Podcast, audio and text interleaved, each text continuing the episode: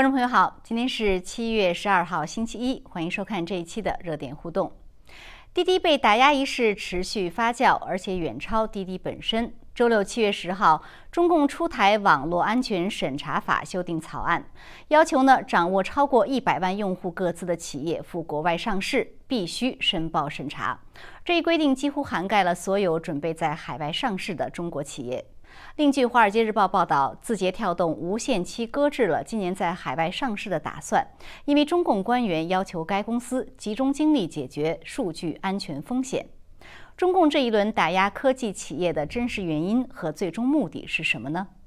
另外，周日在古巴爆发了全国性的反政府示威游行，在三十多个城市，人民走上街头，呼喊着自由和打倒独裁。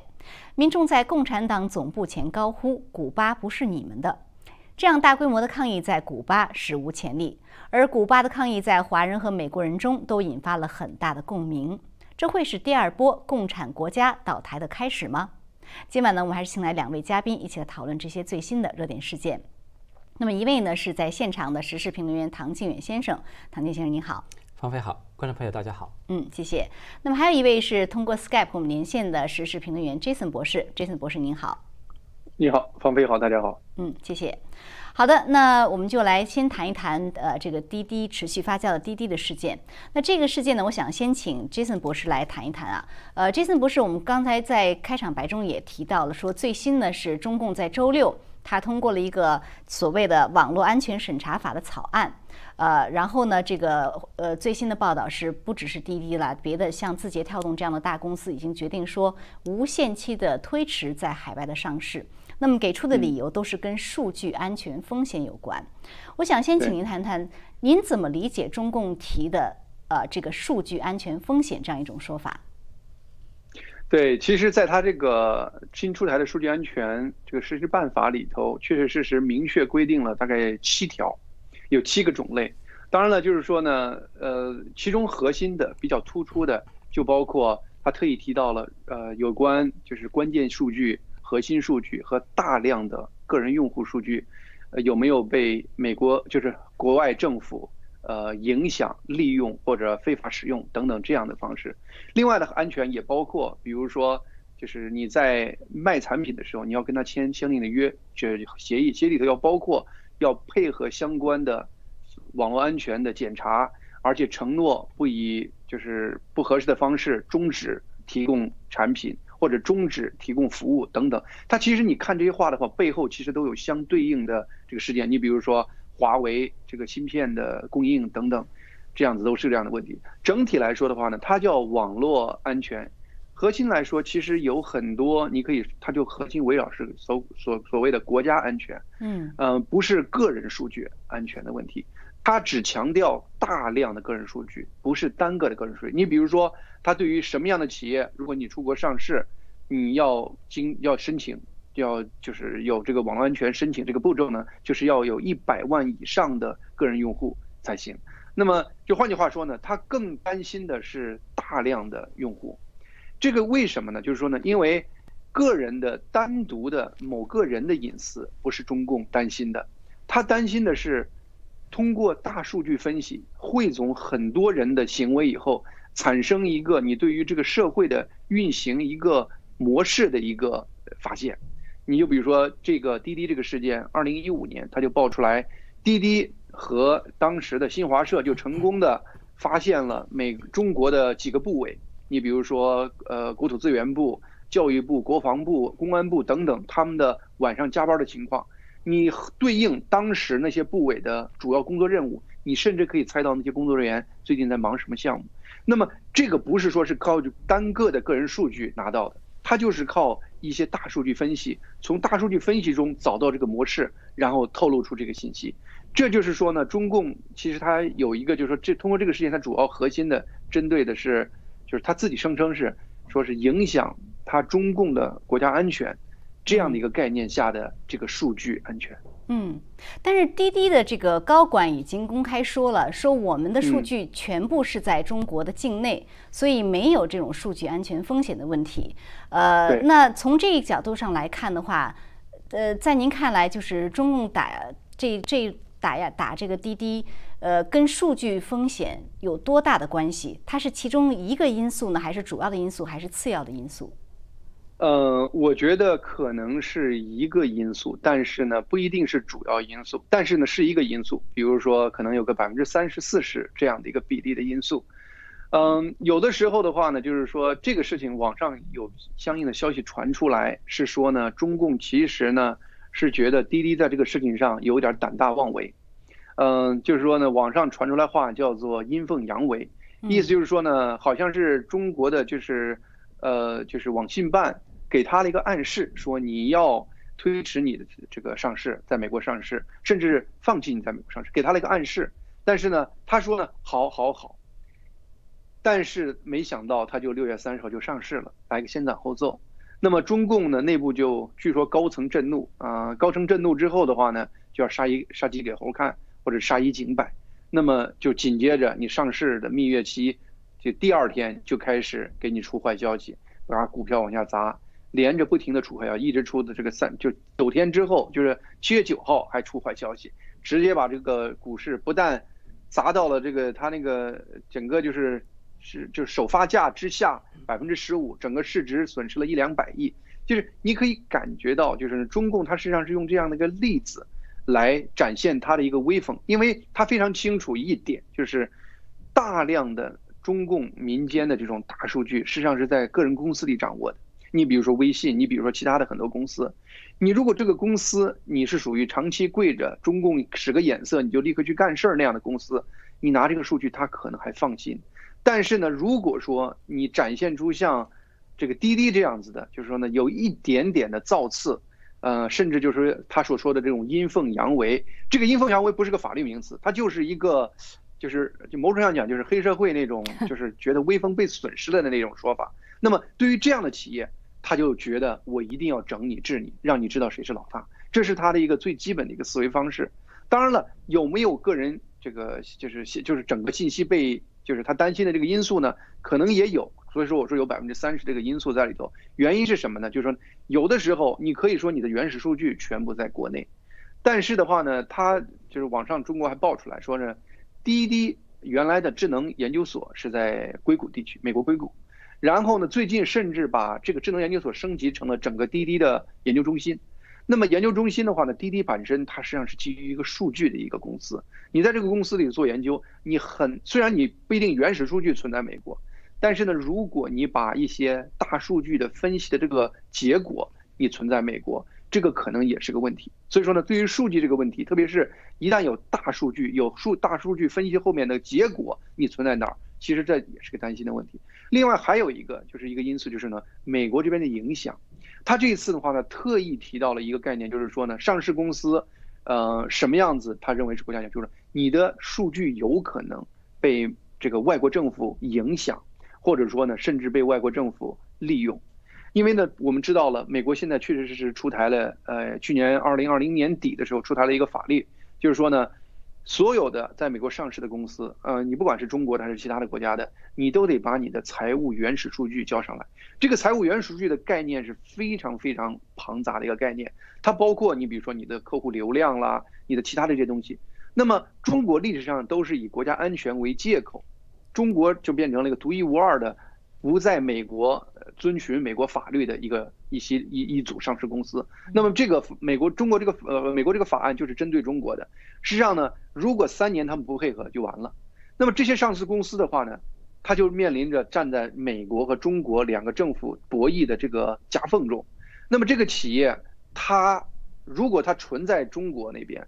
中共不用担心它的这个忠诚度，因为它凡事都是按中共的意思做。那么它如果到美国上市的话呢，它大量资金从美国这个呃这个股市上或者说是投资市场上来，那么它的忠诚度会不会受影响？在这个过程中的话呢，它会不会走擦边球，交一些满足美方要求的这些原始数据，而让中共觉得对他来说不放心？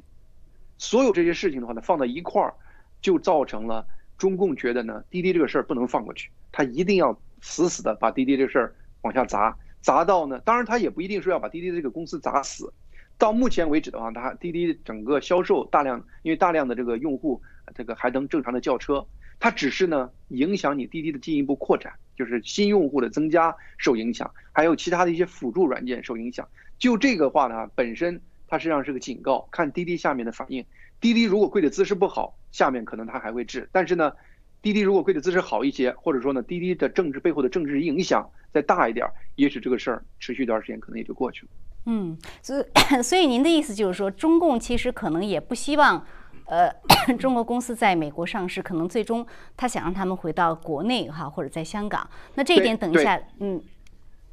是的，是的。其实这一点的话呢，这次美国很多媒体也意识到了，就是呢，他偏偏是上市之后第二天开始打你，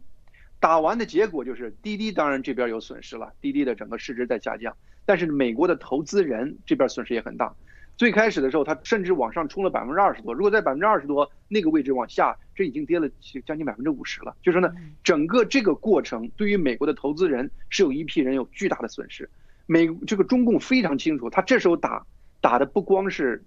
这个滴滴这边，甚至还打美国投资人。他打美国投资人的话呢，很多人就说呢，说美国这一次就是他总得要就是吃一堑长一智了。那么。中共为什么要一定要打这个鸳鸯呢？投资人和这个被投资的这样的一个军，就是因为中共意识到一点，所有这些海外上市的这些中国的这些企业，对于我们来说是中国企业拿走了钱，但事实上呢，中共来说觉得他进的腰包的钱不够多，原因是你比如说滴滴，它有很大一批，比如百分之十几的股份，百分之十三的股份实际上是美国的 Uber 是它的股东。然后呢，百分之二十多的股份实际上是日本那个投资公司软银拿着，而且呢，苹果公司在二零，但是这些人呢也可能把钱留在美国不拿回去，所以说中共觉得呢，你在美国上市，我拿不到你这个利益，同时的话呢，你又把你的公司放在美国的影响力之下，他觉得这个买卖不好，他甚至鼓励说的你不要烘托纽约股市了，你要不。到这个新新香香港上市，或者到国内上市等等，对于他来说，他越来越意识到到美国上市不是个好买卖。这时候，他打滴滴也有点想打击往美国上市这个热情，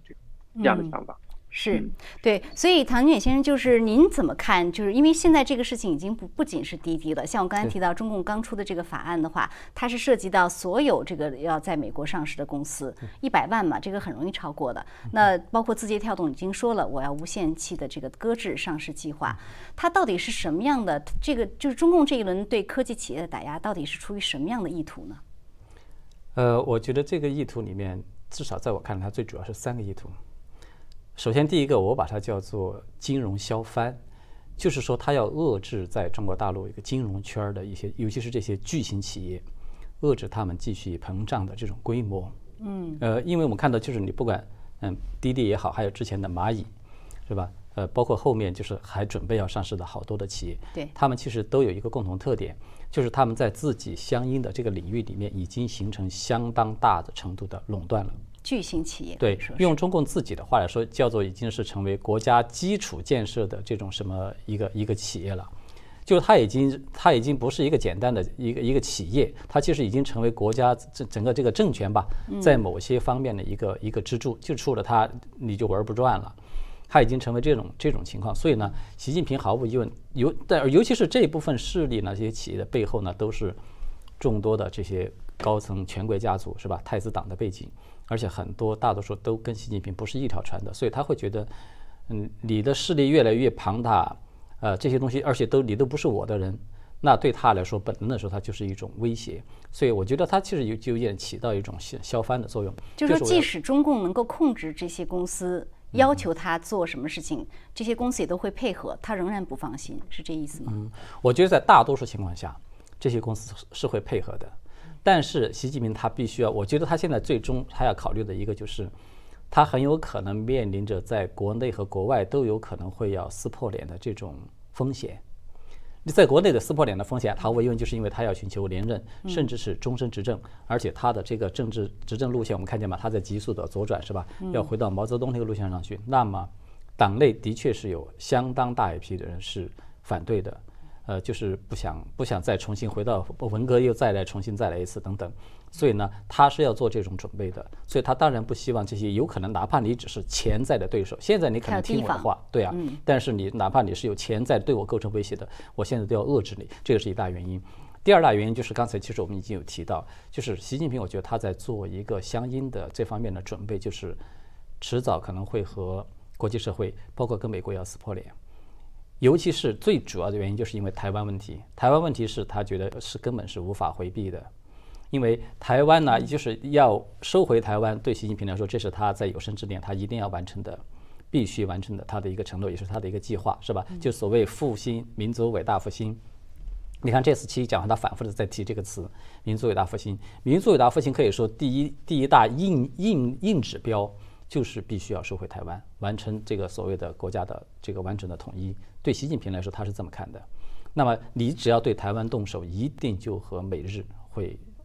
爆发这个，那就是基本就是撕破脸，就是会爆发激烈的这种冲突。所以我觉得他其实是有这样一点这种意思在里面的。他就是呈现出来的是，你看他借着打滴滴这个呃案子，呃，然后其实做出了一个所有的中概股嘛，对整个中概股都受影响，包括大批的可能准备去上市的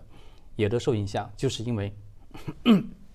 就是。他自己做出了一个主动脱钩的这么一个动作，而这种动作背后，你会发现他其实隐隐约约就是有一点变相的备战备荒的这种影子在。确实，我脱钩的目的是什么呢？我因为我一直是把你视为你迟早都会是我的对手，我们很有可能迟早都会要有中美必有一战，可能有点这个意思，所以我不能够太依赖你。尤其，所以您的意思是说，如果在那种时刻，数据安全可能真的会成为一个对他来说的威胁，因为他不希望任何数据能够被被他视为对手的政府来接触，是这意思吗？对，我觉得这个只是一方面，另外一方面就是这些企业因为需要庞大的资金，它才能够就，尤其是现在嘛，我们可以看到滴滴，因为现在也有一种说法，就是滴滴为什么要急着就是。阳奉阴违都要去上市，就是因为它资它需要庞大的资金来维持它的运作。对，此前滴滴这个扩扩扩展扩张的这种规模速度太快，嗯，它其实背后全是靠庞大的这些投入的这些股东投入的资金去诶撑着的。那么现在这些股东他都是巨额的这种资本巨头了，他们都要寻求回报了，所以他希望尽快的上市，你能够把钱圈了，至少给我回先先要套现一部分。嗯，他有这种因素，可能是有这种因素在的。所以呢，那么但是站在习近平的角度，他就会觉得，你这无形中不就形成对美国资本市场的一种依赖嘛？一家两家可能还好，要是说很多这些大型的企业，你全都对这个市场形成一种依赖，那么他将来如果真的是要哪天撕破脸，他可能就会不好办。还有第三个因素呢，我觉得就是习近平他借此呢，我们可以看到他借打滴滴这个机会，其实起了一个作用，他就是把这个权给收了。以前大陆的企业在海外上市，它是有自主权的。呃，一般来说，只要得到自己的直接，呃，主管部门的同意，他就可以去上市。因为好多这些大型企业，你看，不管滴滴也好，还是蚂蚁也好，其实它是是在海外注册的，是吧？是在什么开曼群岛啊，什么维京群岛，是在这些地方去注册的。呃，它其实严格的说，在海外上市是不需要，呃，从理论上讲，不需要经得你这个什么中共政府的同意的。对。但是现在习近平相当于在中间就横插了一脚。你现在必须得要经过我的同意，而且还得是他的嫡系部门，就是网信办，网信对是吧？网信办把相当于把这个权收了，也就是说，所有权贵，不管你这些公司背后你有多少权贵家族，有多少太子党，你想要圈钱，想要发财，想要这个这个这个财路，现在在我手里，我说了算。对，所以之前其实网信办并不是批准单位之一，以前应该就是证监会或者是它的直属，像你说的滴滴的直属这个管理部门是交通部。对，交通部对。对，所以网信办这个其实是新加进来的一个一个要批准的单位。对，正是因为这个原因，就是刚才其实杰森我比较赞同他那个分析，就是说滴滴为什么突然一下就是阳奉阴违，嗯，他去他去去自己就去上市了呢？就是可能因为网信办之前有找滴滴，不是有谈话嘛？啊，表达了一种建议，说建议你推迟上市。其实这种是一种官腔。所谓推迟上市，实质上他真正想要表达意思就是你不要去上市。但是正是因为网信办它其实它还不是滴滴的直直接管辖的部门，它不是它的顶头上司。嗯。所以，对站在网信办的角度，他会觉得我意思已经说得很清楚，你应该能懂了。是吧？你应该能懂得起，嗯，但是呢，我又不方便直接告诉你不准你去上市，因为他是没有权利说这种话的。但是滴滴呢，也就反过来就是装装糊涂啊！你既然你也没有把这个话说明，你只是提个建议，哎，那我是我的顶头上司，就是证监会，包括这个交通部，甚至包括发改委，都是支持滴滴去上市的。所以滴滴会觉得，那我我我我也是有有有有胆气的，那我上市是没有什么问题的，是吧？你的建议我可以听，你只是建议嘛，那我可以听，我也可以不听，根据情况，那我就可以去上市了。所以它就是造成这么一点，但是它真正恰恰它犯的大忌呢，就是让习近平觉得在自己的这个权威受到了冒犯。嗯。对，这个是。嗯，所以就是说，如果这样的话呢，很多人认为说滴滴这样一个事件，其实可能是一个中概股的一个一个拐点，就是在这以后，因为不不仅是，呃，如果是中共那边想要金融脱钩的话。那美国这边去年川普也出台了这样一个外国公司的问责法，对吧？你三年之内你要符合审计条件。然后滴滴这个事件又又让美国投资者 大吃一惊，可以说是损失惨重，也会开始对中概股的这个中国公司上市的开始有点犹豫。呃，那这样的情况下，是不是我们会看到这种公司就几乎是急剧减少呢？在此之后，我觉得基本上是可以肯定的，因为至少到目前为止，我们看到已经有。就是报道统计的数字，不好意思，就至少已经有七十多家准备是计划要上市的企业，现在都要么是搁置，要么是这个推后延后呃接受，因为等着都要接受网信办的这个审查，所以它现在就是已经是这么一个一个趋势了。也就是说，在未来在这个海外来上市的这些中概股的这些企业，可能不但数量会大幅度的下降，包括它的体量，就是上市企业的体量越是。规模大的企业，它可能越会觉得不敢不敢来上市了，因为这个背后，我觉得它有一个非常关键的原因，就是说，呃，刚才其实有提到这个数据安全，我觉得数我也赞同，就是杰森这个分析，数据安全不是习近平他主要的原因，就是他为什么要来打这一波，呃，因为有个很简单的例子，比如说就是蚂蚁。蚂蚁，嗯，金服我们知道，它本来上市，它是在上海上市的，它并不是要在美国来上市。对，没错。但是也是被习近平据说还是亲自紧急叫停。嗯。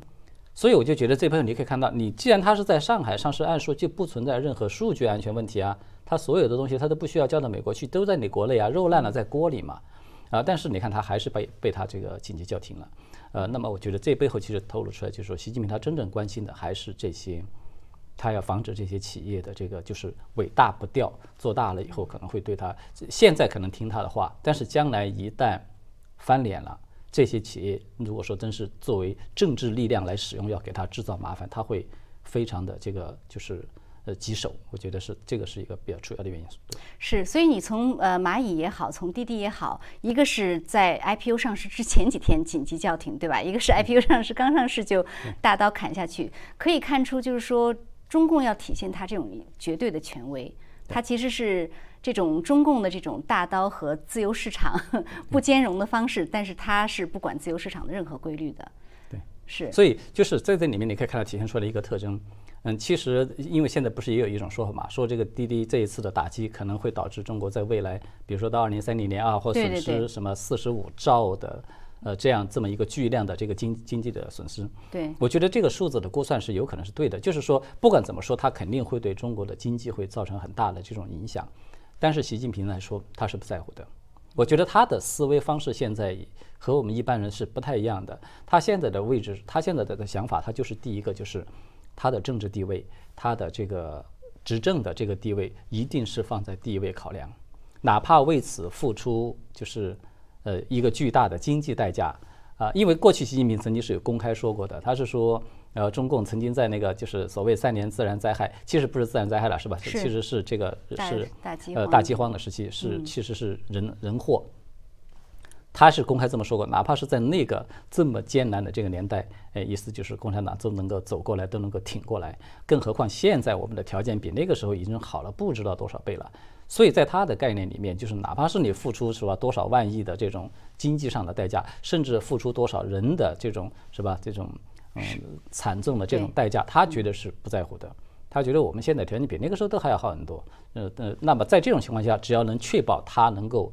完成他想要达到的目标，我觉得他想达到的目标就是两个：第一个，实现他的终身执政；第二个，他能够以此实现他所谓的这个所谓民族伟大复兴，所谓这个人类命运共同体。其实我觉得这就是他最大的两个目标，他可以牺牲一切来，只要为了实现这个目标。对我是这这么看。嗯，那 Jason 博士就是你怎么看中共这一轮打压科技企业啊？特别是说在金融上有可能是跟美国主动金融脱钩这样的一个举动，对于中国经济可能的影响呢？对他，因为事实上呢，你看了现在不不管是最开始的，比如说就像阿里巴巴这样的企业了，还是现在的滴滴了这样子做成做大的企业，你会惊讶的发现中间有很多外国投入，外国它叫做它叫做嗯，就是风险投资、风投的这个钱在里头。所以说呢，在我看来的话呢，其实最近这个就是这几年发展起来的这些大的公司，其实背后最开始的资金全都是国外风投进去的。而且呢，技术是从国外进去的。如果说的话呢，整个以后就是它不让美国上市了，那么它的这个钱对于很多基于西方的风投公司的吸引力就会大大降低。你比如说，它为什么它有的时候它上市到香港上市，或者是到呃中国大陆有些地方就一部分上市，它可能拿到钱会更多。它就是要选择到美国上市，是因为它的投资人喜欢美国这个大环境，喜欢美国这样的一个氛围。那么如果说啊，中国公司很难到美国上市了，那么中国大量的风投或者说最基本的这种种子资金各方面都可能会受到巨大的影响。呃，而且的话呢，就是说呢，我就是我我自己的感觉上的话呢，就是呃，香港目前是一个非常古怪的一个位置，就是中共中政治上已经把这个城市打得一塌糊涂，已经变成了中国国内的，甚至比国内的很多地方都更加呃严管残酷的一个地方了。但是呢，它在经济上。还在大量的维持香港的现有的一个状态，它其实就是想发展一个病态模式。它就是说，你看我大陆可以政治独裁、经济发展，我在香港我也能搞出这一套。所以说呢，有的时候呢，他还是希望，就是说呢，有一些好的企业能到香港来上市，烘托香港这个股市。因为你在香港上市这个过程中的话呢，如果任何这个华尔街利欲熏心的这些人，他还想买中国的一些发展概念，他可能就从香港这儿买，资金就进入香港，仍然实现。他的这个所谓历史上香港这种经呃这个亚洲经济中心这样的一个概念，所以说从政治经济各方面需要来看的话，它香港这个概念是越来越呃对它有吸引力，就是让香港投资这个概念越来越有吸引力。那么未来它很可能也还会允许一些小一点的差一点的企业到美国来骗钱，呃，因为啥呢？因为香港股市上市的要求对于企业的要求要高于纽约这边对于上市企业的要求。呃，一些企业长期亏钱，甚至没有机会赚钱的企业，它可以到纽约上市，它不能到香港上市，因为香港对于你的利润或者你的收入有一定固定的要求，这个要求要比纽约高。那么，很多很可能就是将来还有一些烂的，他经过他的审批，他的审批其实不一定是审批所谓的国家安全、信息安全，它很可能是从企业质量来看。滴滴这样的企业占了中国的网络约车百分之九十的市场，这么好的企业肯定要到我喜欢的地方上市。那要是一些骗人的啊，这个就是基本上那种就是完全是就是历史上像那个浑水那个拍出来那种完全是骗人的企业，它可能反倒放开行李让你到美国去哈，对，瑞幸咖啡到美国去圈钱去。所以说这个事情给中共一个很大的灵活性，它可能还能保持一部分。最坏的企业到美国这边圈钱，然后呢，保证一些优质企业到香港烘托它的市场，然后到深圳、纽约、呃深圳、上海这样的地方来给他自己赢得一个利益。就说呢，这个事实上呢这个控制本身对于中共各方面利益都是就是有好处的。就说呢，任何加强控制对于中共的利益都是有好处。当然了，我也同意刚才那个呃，就是唐靖远先生分析的，就是。确实，习近平他有一个跟世界对立的这样的一个一个一个念头，那么他也就得要做最坏打算。那么最核心的企业是不应该到纽约上市的，这个想法会越来越明确。这就是为什么字符跳动现在就很谨慎，它实际上就是一个比较大的垄断企业。所以这个事情过后，你觉得华尔街跟中共的关系会有什么样的变化吗？呃，我感觉就是这次华尔街说有有文章说华尔街这次该这个被中共的这个现实呃棒喝醒了。我说华尔街那么贪婪，根本不可能棒喝醒的。华尔街那些人利欲熏心，只讲只求短期利益，甚至喝美国投资人的人呃这个吃投资人的人血馒头，这样人是没有任何良心的。在我来看的话呢，他可能会接着把美国投资人的钱通过比如说香港这样的东西的地方，甚至经过呃港沪通或者港深通这样的方式，再去投入到中国这个市场里头。就所以说呢，它打压的是到纽约上市这样的一个概念，但是呢，他不可能这个华尔街会自此对于中共的资金投入开始收手。我不这么认为，因为贪婪会驱动他们去做这个事情。嗯。看来您对华尔街的这个评价非常的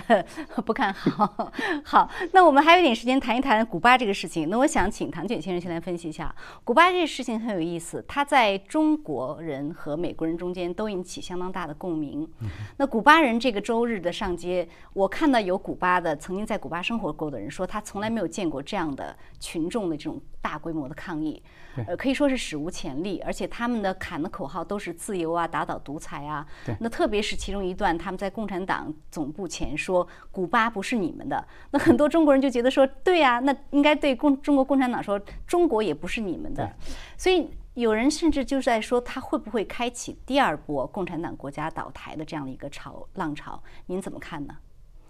呃，这个事情我是这么看的。首先，第一个，古巴这一次的这个抗议呢，啊，它有两大特征。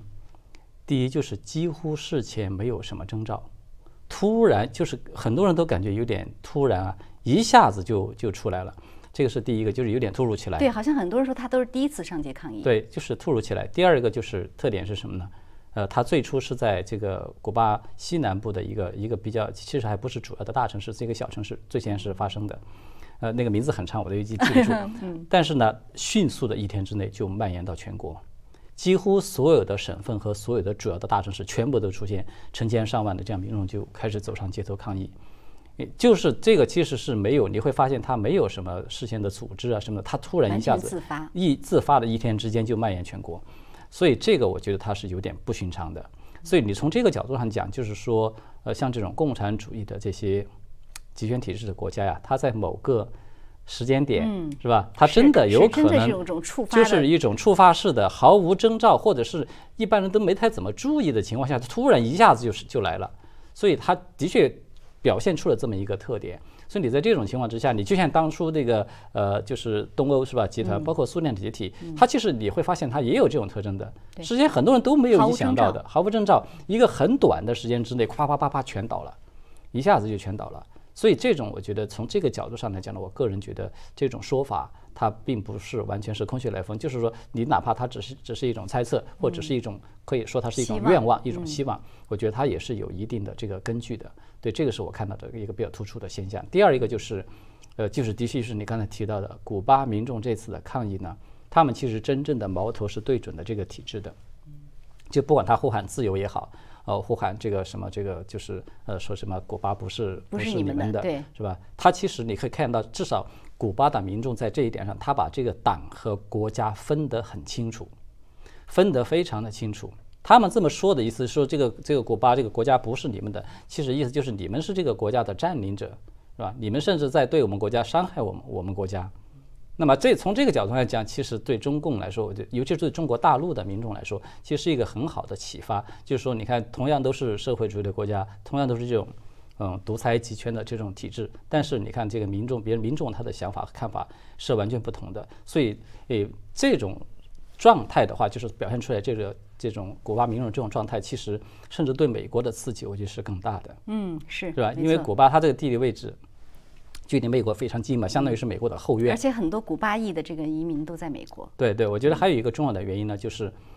呃，古巴当初爆发这个社会主义革命的时候，其实尤其是那个切格瓦拉和这个卡斯特罗这帮这帮人呢，其实对美国的左翼青年的影响是非常大的。是吧？你就我我们都可以看到，就是那个，尤其是格格瓦拉，嗯，格瓦拉的那个头像被印在各种各样的这些是装饰上，印在衣服上、T 恤上，穿着到处走。还不光是学校的，甚至，呃，我我我听说还有这个好莱坞的一些大牌的明星，在自己身上刺这个纹身，都刺的那个格瓦拉的头像都有的。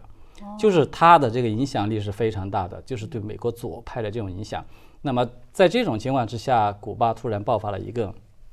就这种呃规模很大的。反对你这个社会主义议程，反对共产主义政权的这么一个抗议的话，啊，其实他对美国左派的触动，我觉得还是其实蛮大的。所以我们看到，就是有一些左派，他的呃无形中有一点回避这个这个话题的。对对，其实就是在美国这次，我觉得非常有意思的现象就是两极嘛，就是说基本上所有的保守派啊，或者是这个的传统的一些人，他都都直接就说啊，古巴人反对的是社会主义、共产主义。那你看到这个西方的媒体啊，就是包括一些政界的人士，他。几乎都是在回避，说哦，他是因为是疫情上街抗议，甚至可以说是什么和平抗议啊等等，他完全不提社会主义、共产主义。啊不不，像有的媒体像 CNN 上，我看到有一个评论员，他甚至说这是川普的错，我不知道他怎么怎么连上的啊，反正我没听，他就说这是川普的错，就非常有意思这样一个现象。就是我就我我对我觉得我非常赞同你刚才提的，就是很多左派他在回避这个主要的问题，他把这次抗议呢都是聚焦到了。具体的一些物质化的因素，呃，什么疫情这个什么疫苗普及不够啦，或者是这个对医疗条件差啦，还有就是包，甚至还有是提到就是说这个食品的短缺啊什么的。其实古巴的食品短缺它也不是一天两天了，是吧？就是都是很长时间，包括古巴的经济这个不好，是吧？也是一直包括美国对古巴的制裁也都是很长的时间了，并不是说现在才才冒出来的。为什么突然现在你还你要突然强调这个因素？我觉得最关键就是因为这点，相当于。古巴呢，对美国，我觉得他做了两次示范。嗯，第一次示范就是过去古巴社会主义革命那次，哇，很多美国左派他觉得得到了呃很大的鼓舞，我甚至把那个格瓦拉当成是超级偶像一样的来崇拜。嗯，哎，但是现在我们看到古巴恰恰反做出了一个完全相反的一个示范。所以这个它其实触动到了美国，我觉得整个比较左倾的这个社会风潮，这点我觉得它的影响其实比中共可以说那边是更大的。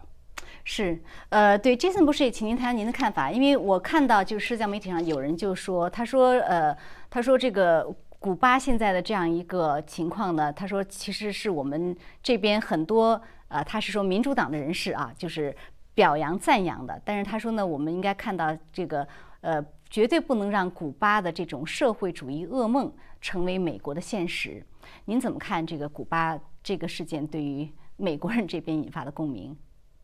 对，其实今天，呃，其实迈阿密，佛罗里达迈阿密是一个很，呃，某种上是很左、很 labor 的城市，但是他的这个迈阿密这个市长居然今天发言批评美国的很多左派媒体，说美国的左派媒体不是细致全面的报道这个事件，甚至是努力在忽略这个事件。嗯，呃，因为呢，这个就是现在我知道了，左美国的这边的很大的一个问题就是左派媒体，如果你不符合他的说法，英语叫 narrative，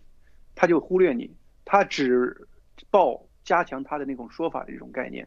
那么古巴甚至有的时候呢，甚至是左派的梦想之国，很多我知道有一些左派人士拍的有关医疗的东西，直接就是拍古巴的这个医疗设施，说主古古巴的整个医疗体系是多么的好，药多么便宜，人们人人都有这个医疗保险等等。事实上，他没有真正的深入看到古巴人真正的医疗水平跟美国是天地之别。但是呢，民主党他就靠很多混淆概念。来传递他一个社会主义的理念。那么古巴有的时候就是他的例子。那么现在古巴民众上街，不但上街，呃，是谋求自由，甚至打的是美国国旗，是左派在美国本土神焚烧的那个美国国旗，作为一个自由民主的象征，就跟当年香港民众打的那个美国国旗一样。是这个实际上呢是完全违背左派媒体这种。呃，美国是罪恶的，美国是这个迫害人权的这样的一个 narrative。古巴是好的，古巴的很多政策是美国要学习的，都完全违背他的，这就是使得整个他们的报道就是非常的回避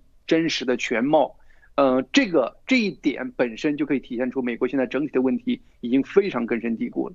当然了，对于中国民众来说的话呢，这个其实也是体现了一个，就是说，呃，你刚才说了有没有可能会推动第二次？这个共产主义这个反共的浪潮，嗯，对，其实我觉得不可能，因为现在共产主义就那么三四个国家了，就是说没有什么浪潮可翻了，就是小能不能翻起这个小花朵，我都持怀疑态度。因为现在的话呢，就是说中共呢和北朝鲜，这个有人把中共现在往西朝鲜走，这个西北朝鲜吧，西北两个朝鲜，我看现在把持的很严。那么对于古巴和越南这两个国家的话呢，相对来说比较。就是说历史上的话呢，好像还控制不是那么严。那么，但是呢，它的整个就是高压的这个政策，它其实也是跟中共一脉相承的。所以说这一次的话呢，民众的意愿清楚的展现出来了。但是的话呢，我担心这个事情还可能会被古巴压制下去。其实中共那套模式，古巴一直在用。你比如说，嗯，你只要有反政府的呼声，政府就组织一帮子他的人在那儿跟你拿对高声喇叭给你对喊，把你压下去。然后呢，紧接着就是给你那个，就是说政府说，啊，我们是这个整体国家有些问题，但是被别有用心的海外势力勾结美帝国主义。没有，他直接说是美国，说是美国操纵美国的。对，美国操纵，美国操纵在搞的。那么第三件事就是。抓一些领头的人，抓起来打一顿，关到监狱里头，让他消失。就是这一套东西三部曲走完，基本上历史上的一些古巴事件都被压下去了。那么在我来看的话呢，人类社会进入这个状态，我真的是不抱很强的希望，古巴政府能回应民意，然后呢进行实质的共产党退位这样的这个事情发生。可能就是说呢，但是它是清楚的展现出有这种古巴有这种星星之火可以燎原的那种。那种态势，就是一个边远的城市的一个呼声，就把全国各个城市就引发出来。实际上呢，所有这些这独裁国家、独裁政府，它压制的这种不满，都存在这样的一个危险。这是为什么中共现在就是说对舆论控制各方面控制到了极致的程度，用所有的高科技来做这个事情，就是因为他知道中国其实也有潜在这样的风险。嗯，那您觉得古巴的这个事情对美国的保守派，或者是就是还是？呃，他们他们会，或者是传统的这些人，他们会会有什么样的呃触动或者影响呢？嗯，这对于传统派，这实际上是他们一直能认识的。其实就是美国这边的话呢，西班牙裔它是很分化的。其实一种来自古巴的这个族裔，它实际上是非常非常坚定的保守派的选民。嗯，那么对于这样的一群人的话呢，整个我们知道了，就是他一直是。就是用古巴作为，就是怎么样子不让美国成为古巴作为他们政治，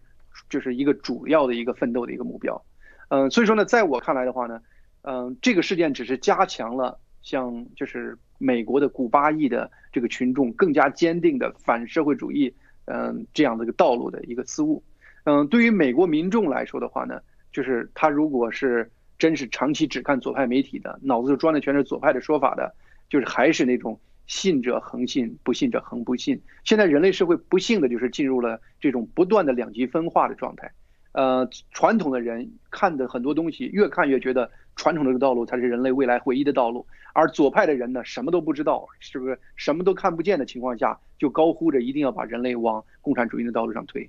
嗯，那唐建先生，你觉得古巴这个事情会让一些美国人更进一步看到呃社会主义、共产主义这个后果？其实是实实在在显现在我们面前的，不只是传统派、保守派，呃，甚至包括一些可能还不太清楚的美国人吧。我觉得这个因素肯定是应该有的，因为虽然说我们看到主流媒体它也很多的主流媒体在回避或者说在淡化这个就是古巴的这次抗议的意识形态的因素，但是人家呼的口号你是回避不了的。对，这个是回避不了的。所以我觉得他其实恰恰从另外一个角度上讲，他给美国的这些沉默的大多数，就是比较中间或者是偏右的这些群众。给了他们一个契机，给了他们一个发声的契机。我们都知道，美国社会其实主流的这种声音，这些渠道都是被左派已经是掌握在手里的。但是古巴这个事件一下子给他们提供了一个一个机会，就他们来发声。你看，你们这就是你们极力在向我们推荐的，想要把它带到美国来的这个体制。现在这个体制已经都出现这样的问题，这是一个非常鲜活的例子，就是一个就是我们近在咫尺的这么一个例子了，还不是遥远的中国。所以呢，呃，至少我在社交媒体上面看到有不少这样的保守派的。人士都在就是发出这样的一个声音，我觉得这个至少对美国来说是比较有利的、有好处的。对，嗯，对，我觉得古巴这个事件对美国的影响可能比对中国影响要大一些，近在咫尺。因为好的，那今天节目时间就到先到这里了，感谢二位精彩点评。呃，那我们今天节目结束之前呢，还是提醒大家，希望大家帮助订阅、转发我的新频道“芳菲访谈”。那么，特别是今以后对特别嘉宾的访专访呢，都会放在“芳菲访谈”的频道播出。呃，请点击视频下方的链接。订阅，好的，谢谢大家，我们下次节目再见。